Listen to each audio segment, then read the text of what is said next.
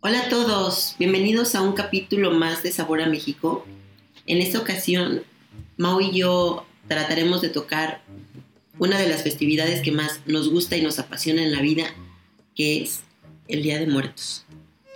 Vamos a intentar comentarles eh, todo lo que tenga que ver con esta festividad, el mayor detalle posible. Seguramente se nos irá algo, pero trataremos de, de capturar toda la esencia de esta linda festividad y cómo nos ha tocado vivirla. ¿Te parece? Ok.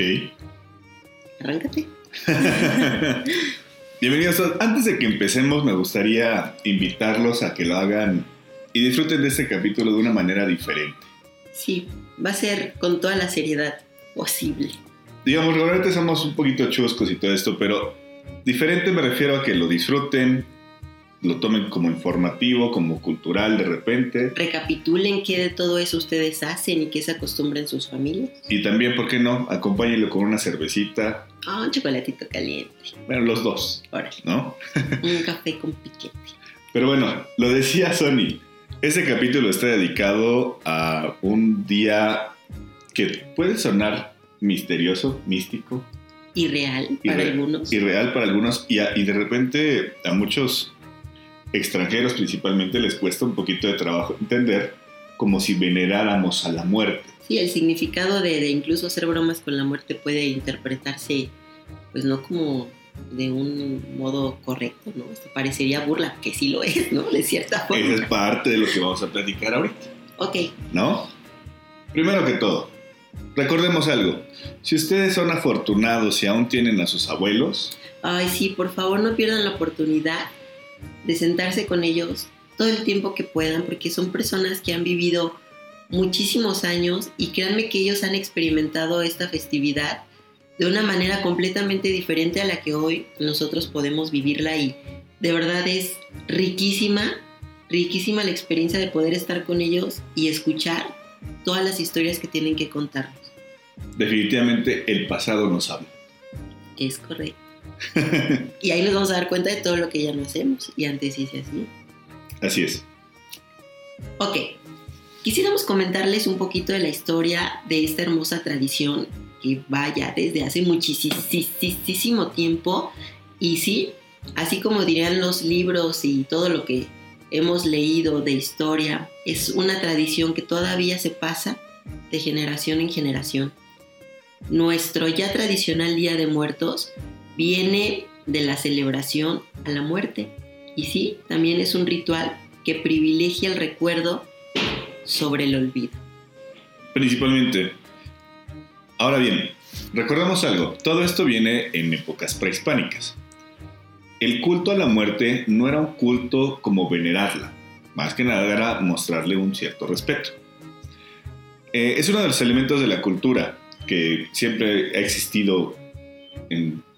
Pues en todos lados todo mundo se muere desde siempre. Así es. Por eso cuando alguien moría en esas épocas es donde el petate, el famoso petate, hace su aparición. Envolvían los cuerpos y, bueno, no era como un ataúd, envolvían el cuerpo en el petate y, bueno, era para, para poderlo enterrar mientras sus familias organizaban una fiesta con la finalidad de acompañarlo en su recorrido al famosísimo Mictlán. Ahora bien, de ahí viene un gran dicho, ¿Cuál? ya se lo cargó el petate. Fíjate que eso no lo había escuchado. Pero bueno, hablábamos del tema del Mictlán.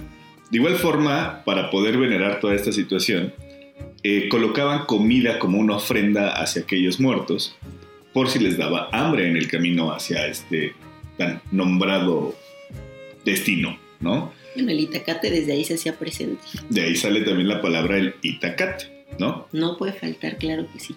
Ya saben que los mexicanos somos bien dragones. Sí, claro. ¿Y por qué no? Pues también hay que llevarse algo para el camino, ¿no? Pues sí. Esta celebración de Día de Muertos también implica pues prácticamente el regreso a casa de las ánimas de las personas que ya no están con nosotros, los difuntos, y vuelven para convivir justamente con nosotros. Es una noche súper especial donde se puede sentir su presencia. ¿Te ha pasado?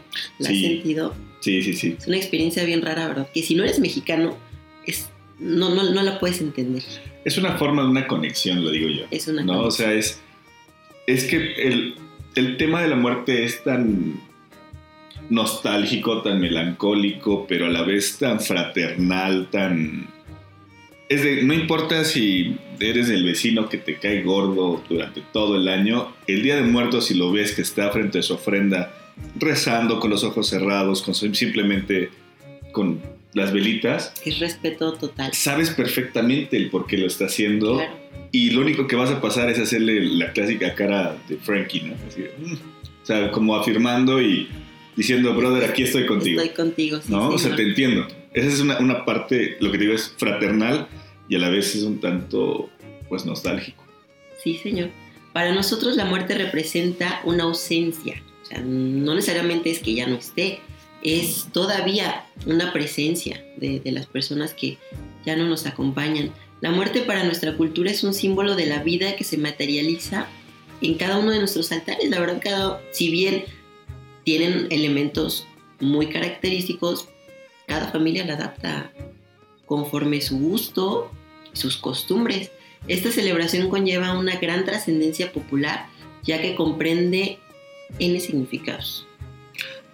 Solamente para mencionarlo, es tan, no sé cómo se puede decir, tan, Esta prehispánica, tan prehispánica y tan una forma que se ha adaptado eh, al paso del tiempo que tanto los mexicas, zapotecos, totonacos, etcétera. etcétera, ¿no?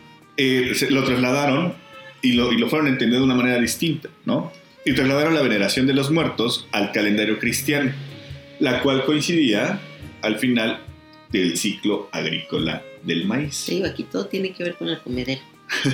Esta celebración, como ya todos los mexicanos sabemos y creo que en gran parte del mundo, se lleva a cabo los días 1 y 2 de noviembre. Esos son los días fuertes.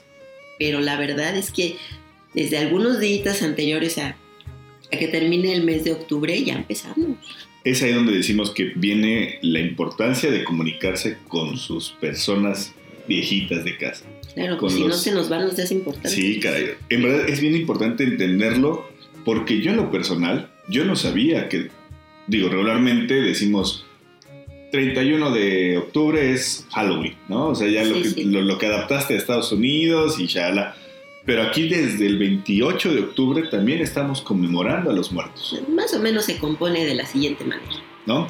28 de octubre. Se considera que se debe de prender la, la primer veladora de tu ofrenda y se coloca una flor blanca para recibir a las ánimas solas. ¿Qué quiere decir un ánima sola? Aquellas almas que ya no tienen quien las recuerde, Así es. ¿no? Contrario a lo que decía la película de Coco. Ok. El 29 de octubre se prende otra vela y se coloca muy importante un vaso de- con agua. Esto es para dedicarlo a los difuntos desamparados y olvidados. O sea, los dos son para el 28 y 29. Parecería que sí.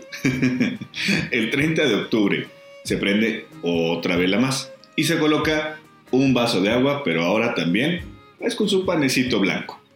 Para aquellos difuntos que se fueron sin comer o que tuvieron algún accidente. El 31 de octubre, otra vez, acuérdense que esto tiene que ver con la luz. Se prende otra veladora, se coloca otro vasito con agua, también, ¿por qué no un pan blanco? Y ahora se pone un elemento adicional que es una fruta. Esto es para nuestros ancestros. Así es. El día primero de noviembre corresponde a todos los santos, es decir, está dedicado a todas aquellas almas pequeñitas que se partieron antes de, de tiempo. Y el día 2 de noviembre es lo que se conoce como el Día de los Fieles Difuntos, es decir, es el día más grande donde esperamos a los adultos. Es el día de. Es el mero, mero, mero día. Es el día, de, de- de- le dicen el día de los muertos mayores, ¿Sí? ¿no? Y el 3 de noviembre, contrario a lo que muchos, muchos pensarían que ya el día 2 ya se acabó todo, realmente con la, con la velada que llegamos a pasar o que llegan a pasar mucha gente frente a la ofrenda y toda esta situación, el día 3 se prende la última vela blanca. Es que realmente hasta el día 3 es cuando se van. Exacto, exacto, exacto. Y se despide a todos nuestros difuntos. Se va retirando la ofrenda poco a poco y en algunos lugares también acostumbran dar esa comida a los asistentes que están también en la ofrenda. Que ojo, no sé si te ha tocado, pero ¿te ha pasado que ya cuando vas a retirar la ofrenda y quieres probar, no sé, algún dulce, algún algo, ya no saben? Sí, sí, sí, sí. Por eso digo, tienes que ser mexicano para entender todas esas cosas. A mí, ¿sabes qué me pasa mucho cuando quito la ofrenda? Ahorita que lleguemos a los elementos, yo siempre pongo un vasito, un platito con sal y te juro por mi vida que al otro día amanecen deditos Los como deditos. si hubiesen agarrado con la yema del dedo sal, o sea, está hundido con la forma de la huellita del dedo. Es una experiencia bastante padre, la verdad. Aunque no lo crean, eso yo lo sé porque Sani me decía, sí vino. Sí, sí, la verdad es que eh, en lo que decías al inicio, ¿no? Las personas que hemos perdido a alguien muy importante, sí la festividad es muy bonita, sí es de mucho color, sí es de mucha fiesta, pero aún así, de- en- muy en el fondo, lo hacemos porque tenemos la esperanza de que por una noche, por un ratito, podemos coincidir en un mismo espacio con esos seres que, que hoy ya no nos acompañan y creo que la ofrenda nos comprueba que, que es verdad, ¿no? que vienen y están aquí entre nosotros, así como con Coco. Así como con Coco. Ahora sí. Pero bueno, eh, vamos a platicar un poquito también de cómo es la ofrenda o los altares. ¿Te parece? Ok, Ok, ¿cuáles son los elementos que no pueden faltar en un altar? Bueno, el cempasúchil es un elemento súper importante porque es el que se encarga de iluminar el camino de las almas desde la puerta hasta el altar. El papel picado también es un elemento muy importante. Las calabritas de azúcar, chocolate, pan, comida, algunos juguetes y es una ofrenda para niños. La comida es de la que más le gustaba a aquellas personas que no están con nosotros. Sí, las fotos de las personas a las que les vamos a rendir eh, pues homenaje en ese altar.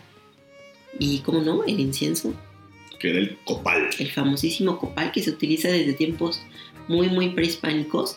Y bueno, este, es, este y el cempasúchil es un olor típico de esta temporada. Así que si llegan a venir a México en esta época, todo va a oler a cempasúchil y copal. Sí, sí, sí, sí. Es un olor bastante característico y muy místico, lo digo yo. Sí, tú puedes estar en cualquier época del año y si, y si hueles copal, dices Día de Muertos, ya. O sea, no hay otra cosa. ¿Estás de acuerdo? Sí. ¿Qué debemos mencionarles? Que en esta época todo el ambiente, dice Sony, huele cempasúchil, copal, comida recién hecha, ¿no? O sea, es algo que, Es el aroma de la fiesta de muertos. exacto, en cada rincón donde pasen, en verdad es, es eso. Y van a ver muchos colores anaranjados, morados, eh, muchas veladoras, ¿no? La nube, la florecita morada, las calaveritas, el papel picado, todo el mundo está lleno de papel picado. O sea, está, está padrísimo, súper colorido, como todo lo que hacemos los mexicanos. Un relajo. Esta celebridad sí es a nivel nacional también. Sí, señor. Y realmente, salvo que cambien algunos elementos muy básicos, sí yo puedo decir que en los altares el 99.9% de los altares son muy similares. Sí, pues tienen una.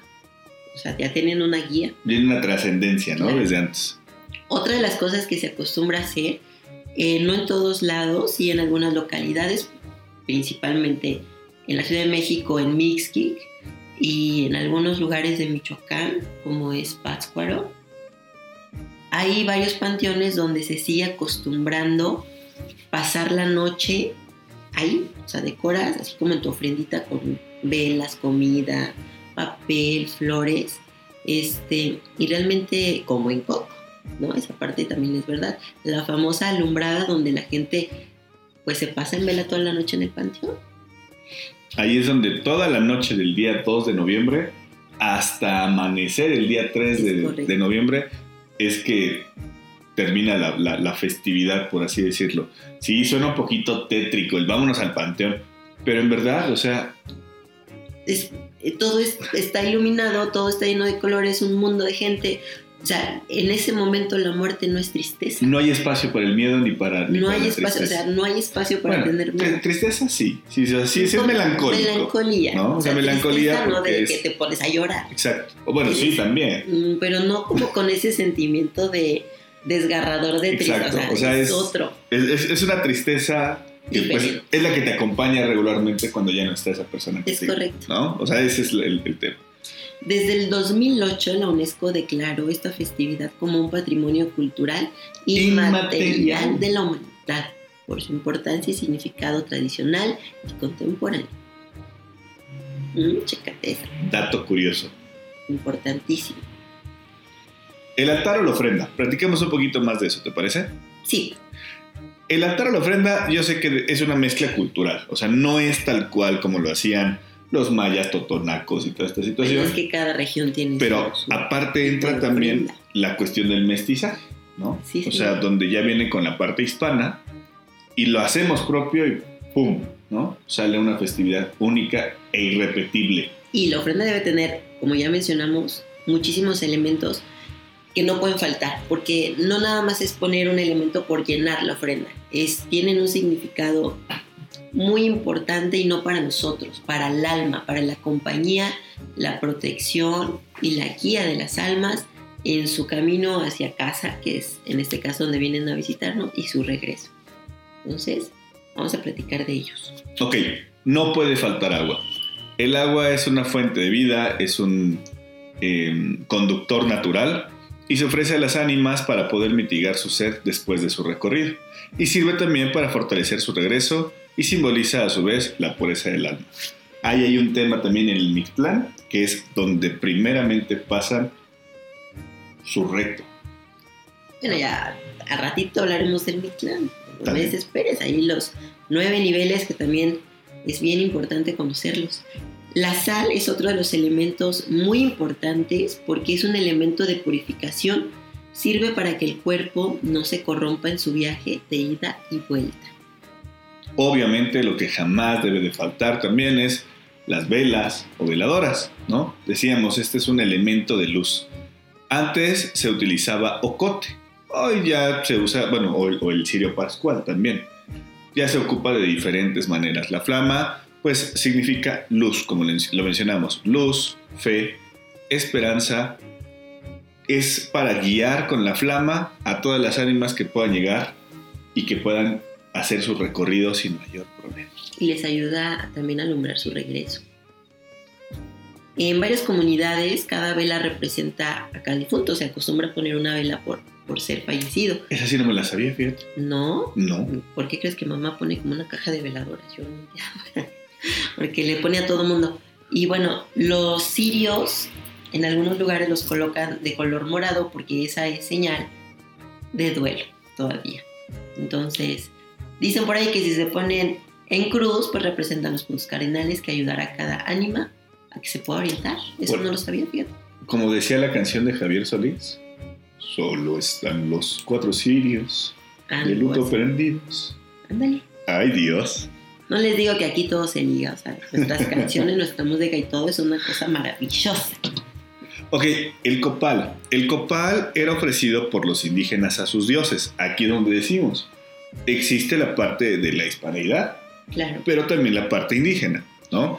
Y ya que el incienso aún no se conocía, este llegó con los españoles, lo mencionamos, el copal era realmente como ese, ese Ese olor. ese pegador, ¿no? Este elemento sublima la oración y la alabanza y se utilizaba para limpiar el lugar de los malos espíritus. Como así- de la mala yuyu. como la mala yuyo. Y así el alma puede entrar a casa sin ningún peligro. Porque también las almas están en peligro. Claro. O sea, ellos nos espantan, pero también están en peligro. ¿Por qué? Porque también les caen las patas a ellos. Ay, cállate. Las flores. Las flores es un elemento muy importante porque adornan y aromatizan el lugar donde, durante la estancia de las ánimas, las cuales al, al marcharse, pues ya con tanta florecita, pues se van bien contentas, ¿no? Las principales flores son el alelí, la nube, Cempasúchil. Sí, pero el alelí y la nube son indispensables porque significan pureza y ternura. Los pétalos de cempasúchil son los que desmenuzas y tiras en el suelito desde la puerta hasta el altar porque guían a las almas al altar. El cempasúchil, el, el anaranjadito y el moradito, ¿no? Es correcto. Principalmente el morado no lo he visto yo en el piso, siempre veo el naranjita, Pero pues también el morado es más para decorar la ofrenda. El acerrín también, sí es cierto. No, ese sí no lo tenía en el radar, solo yo he visto cempasúchil. Pero bueno, el cempasúchil significa en lengua náhuatl 20 flores. 20 flor. ¿Así? Pues creo que sí. ok, ok. El petate, lo que decíamos, que ya te cargó el petate, es simplemente un mantelito donde se colocaba encima la ofrenda. Te cargó el petate. ¿Nunca lo, has- nunca lo has escuchado en Yo, serio? yo he escuchado ya te cargó el payaso. No, no, pero el payaso es otro, güey. No, no, era de ya te cargó el petate. No, te juro que ese es nuevo para mí. Ok. El iscuintle, o el shol, ¿no? Lo conocerán. Xoloscuincle. Sí, pero así le dicen también. ¿Qué quieres que haga? Es un perrito. Es un perro. Wow, wow. Es correcto. Este perro es el que se cree que las ánimas, que acompañaba a las ánimas, ¿no? Era el guía cuando ellos fallecían y los guiaban en su camino al, al descanso. Pero en este caso, para las ofrendas de los niños, es un juguete, un perrito de juguete con los que los niños jugaban. Entonces, es importante en, los ele- en un elemento donde en una ofrenda pues se tenga que poner algún elemento para niños. Y como les dije, Es la también guía. Es la guía, es un perrito guía que les ayuda a las ánimas en su camino al Mictlán a cruzar específicamente el río Chiconahuapa, que ese es el último paso para llegar al Mictlán. Wow. El pan. El pan lo, lo mencionábamos ya hace unos cuantos segundos. Es un tema importante porque es un ofrecimiento fraternal. Es el alimento también para las almas que se fueron sin comida, que, que han estado sufriendo pues hambre. Y sirve para eso. Aparte los mexicanos somos bien paneros Y y tortilleros. tortilleros. El retrato. La foto de la persona a la que va dedicada la ofrenda es muy importante porque es señal de que ¿Aún lo recuerdas? en nuestros cucharoncitos. Exacto. Y dicen por ahí, no, no, yo nunca lo había visto, la verdad, que es importante poner la imagen del ánima del purgatorio. Eh, pues prácticamente son ánimas que están en pena, están como atrapadas. Y el hecho de que las recuerdes y las coloques les ayuda en su proceso para poder avanzar en su recorrido al descanso. Les digo que esto no nada más es para uno solo, o sea, es para todos aquellos que nosotros conocemos de nuestros muertitos o que no pudimos conocer, pero también para todos aquellos que están olvidados ya por mucha gente, ¿no? Es que imagínate, yo no recuerdo ni sé quién era mi tatara, tatara, tatarabuelo. Entonces el hecho de poner una vela para alguna persona olvidada, pues tú no sabes si mi tatara, tatarabuelo va a caer ahí. Entonces el punto es nunca olvidarse de nadie. ¿No? Ahí el, significado de todo eso. Eh, otro elemento muy importante, Son las calaveras de azúcar, eso están bien ricas. Yo sí de chiquito sí te debo decir es, sí me las comí. Las de azúcar y ya, ahora ya se ha ido modificando, pero también las de chocolate. Porque también en, en- en los altares prehispánicos era mucho el cacao. es que era una moneda de cambio, como si fuera Caronte, el de la mitología eh, griega. Aquí era para el Mictlán, era poder llevar cacao como moneda de cambio. Recuerden que el cacao era una moneda muy importante en, en tiempos prehispánicos. Entonces, hoy ya se utiliza tanto el azúcar como el chocolate para poder hacer eh, calaveritas con el nombre de la persona que, que está, ¿no? Es correcto. Dicen que las calaveritas medianas están dedicadas a la muerte, las chiquitas a la Trinidad y las grandes al Patri. El Patre. Al Patri. Ahí está la parte hispana, ¿no? Es correcto. Ok. Y el licor, ¿cómo no? Somos. Nos, Seremos puede- lo que nos seremos. pudo haber cargado el petate, pero nos tenemos que poner una guarapeta con nuestros. Imagínate todo un año sin, sin un peguecito, pues no. El licor es súper importante también. Y este se, se pone principalmente, pues, haya sido como haya sido, vinieron, ¿no? O sea, hay que celebrar eso. Exacto. No, celebramos todo. Anteriormente se, se caracterizaba también mucho el pulque, pero pues obviamente pues ya van agarrando como también caché, que ya es el whisky, que el tequilita, que la cervecita, que Pues échale también alcohol del 96 de una vez, ¿no? Vamos a darle. Aquí hay que festejar lo que sea. Y bueno, el papel picado también es un elemento muy importante decorativo porque es el que le da colorcito. Dice que son para, más, más para las ofrendas de los niños. Sí, las ofrendas de los niños se preguntarán si son iguales a la de los difuntos mayores. Sí, pero la diferencia es que aquí se pueden colocar más juguetes, pan y fruta. Y no puedes colocar elementos que correspondan a una ofrenda de adultos. O sea, no le puedes poner un chupilín. Pues no. Ok. Son los juguetitos, vienen a jugar. Y si se ponen a jugar con sus carritos y están chupando al mismo tiempo. No digas barbaridades. bueno, los altares eh, generalmente en casas pequeñas los ponemos de un nivel, pero realmente pueden ser hasta de siete. ¡Wow! El primero es el que hace énfasis al cielo, el segundo a la tierra, el tercero al purgatorio y de ahí en adelante todos los pasos consiguientes para llegar al descanso eterno. El objetivo de todos es llegar Al Mictlán. al Mictlán. Que ya platicaremos de eso más adelante. En otro capítulo, porque es un tema bien extenso y bien padre también de nuestra cultura, el inframundo. Uh. Esperamos les haya gustado este pequeño resumen y breviario cultural acerca del Día de Muertos Atrévanse a vivir este Día de Muertos con sabor a México. y en pareja. Diferente totalmente. Aprovechenlo. Y ya no hay pandemia. Los que estamos Bueno, así todavía. somos los, pues sí, pero Ay, miren, cuídense nada más. sí, Váyanse a dar la vuelta, conozcan ofrendas. Ya Valoren. platicaremos de otros lugarcitos que hemos hecho. valoren el ofrendas. que este año pueden ustedes poner su ofrenda Así es. Y que no están en la ofrenda. y que no están en la ofrenda, como seguramente muchos de nosotros tendremos que poner una veladora o una foto adicional este año, ¿no? Así es. Entonces, de manera muy responsable, vivan esta festividad. Eso. Eso me gustó. festejen. Eso me gustó. ¿sí? Sí, sí, sí.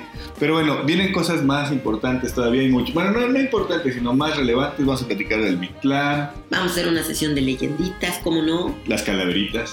Ah, Ahí van a entender lo que son las calaveritas. Vamos a leernos nuestras calaveritas. Vamos a escribirnos calaveritas y también las vamos a leer. Mientras eso sucede, les agradecemos mucho el haber escuchado este capítulo chiquito Con sabor a México. con sabor a México. Adiós. Bye.